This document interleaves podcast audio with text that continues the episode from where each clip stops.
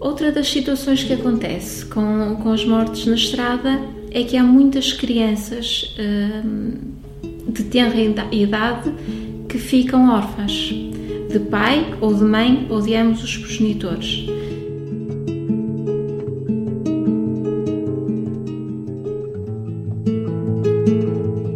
As crianças e a morte.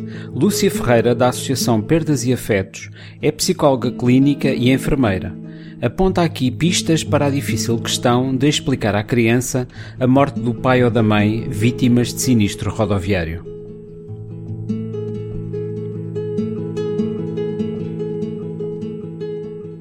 Que acontece na nossa sociedade é que as crianças não estão preparadas para lidar com a temática da morte, para lidar com a temática do luto. Então não sabem o que é que acontece. Eu dou-vos o exemplo de uma criança de 6 anos, uma menina de 6 anos, que o pai faleceu de um acidente de moto. Hum, a mãe não sabia como lhe dizer que o pai tinha morrido, então disse-lhe que o pai tinha ido para o Jesus porque era bom, era uma pessoa boa.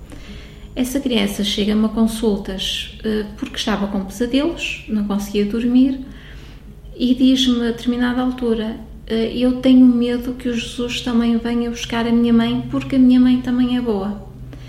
A partir do momento em que é explicada a esta criança e a todas as outras crianças que não é porque Jesus ou outro ser superior chama uh, o pai ou a mãe uh, porque eram bons para o céu, a partir do momento em que lhes é explicado efetivamente o que aconteceu, a criança tem capacidade para se adaptar à perda e perder os receios que tinha anteriormente. Essa criança deixou de ter medo que a mãe morresse porque lhe foi explicado uh, com uh, brinquedos, com uma moto, neste caso, e um carro, que foi efetivamente como aconteceu o acidente, foi-lhe explicado que o pai morreu porque houve um senhor que num carro bateu contra a moto do pai.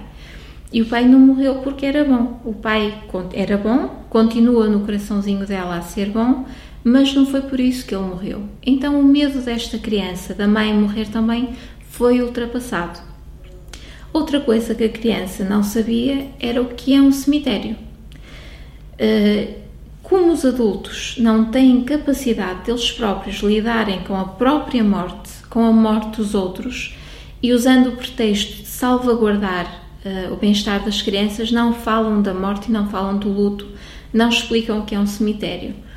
Então eu chamava a atenção a todos os pais uh, que devem falar da morte como sendo um acontecimento natural uh, na vida, no ciclo vital, e até podem usar o exemplo de um peixinho que tenha morrido, utilizar o exemplo que eu utilizo muito de uma planta, hum, porque as crianças podem ter a ideia que as pessoas morrem de, velhice, de velhice, hum, mas nós podemos utilizar o exemplo de uma planta, de uma flor eh, que está num jardim e dizer-lhes, por exemplo, imagina esta planta pode morrer de duas maneiras ou de três maneiras, mais concretamente. Pode morrer porque fica velhinha e, e acaba por murchar e morrer Pode morrer porque veio uma praga qualquer que pôs a plantinha doente, ela acabou por morrer, ou então estava um menino a passear no jardim, calcou a flor e acidentalmente essa flor morreu.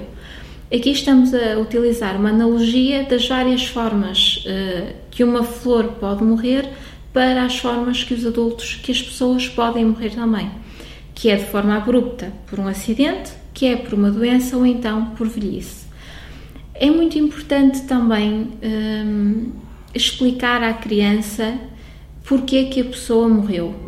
Porque muitas vezes a criança uh, ouve metáforas do género: o avô estava a dormir um, e não vai voltar. Então a criança vai ter medo de ir dormir, vai ter pesadelos, porque tem medo que ao dormir aconteça o mesmo que aconteceu ao avô. Então deve-se explicar à criança que o avô efetivamente poderia estar a dormir, eh, mas teve uma doença eh, eh, fulminante e acabou por falecer, o coração parou e as crianças conseguem compreender isso. Nós achamos que não, ou as pessoas no, na sociedade pensam que não e pensam que as crianças não têm essa capacidade. Mas o que acontece é que, se não lhes for explicado, as crianças vão interpretar tudo à maneira delas. E como são uh, egocêntricas, eu estou a falar entre os 5 e 12 anos, mais ou menos, pensam que tudo o que aconteceu é culpa delas. A tristeza que estão a sentir não podem exteriorizá-las porque as pessoas que estão à volta dela, os adultos que estão à volta dela, não exteriorizam a tristeza.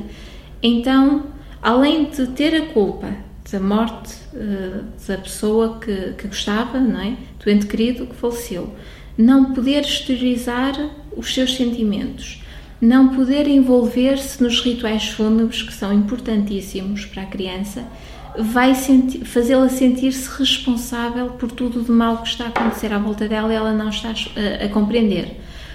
Então, o que é que eu aconselho, uh, fruto da minha experiência e de muita investigação que, que tenho feito e de muita literatura científica que tenho consultado?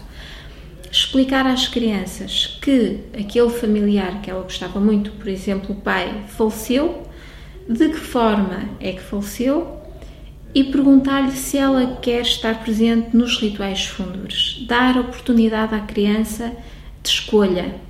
Eh, porque o que acontece é, não vais ao funeral, não vais ao velório, de preferência vais para a casa de um primo ou de uma prima afastado, para estar longe de tudo o que está a acontecer. E o que acontece posteriormente é que as crianças vêm dizer: Eu gostava de ter ido pôr uma flor no caixão do meu pai.